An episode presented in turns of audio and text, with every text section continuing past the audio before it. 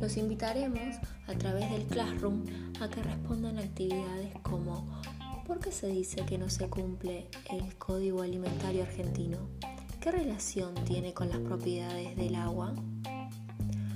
Busquen información sobre la empresa AISA en Internet como proveedora de agua potable y cuenten brevemente de qué habla el video Los Guardianes del Agua. Pueden encontrar el link allí abajo.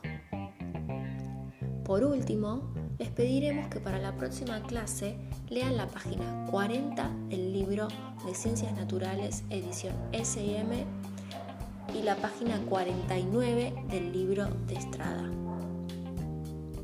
Muchas gracias.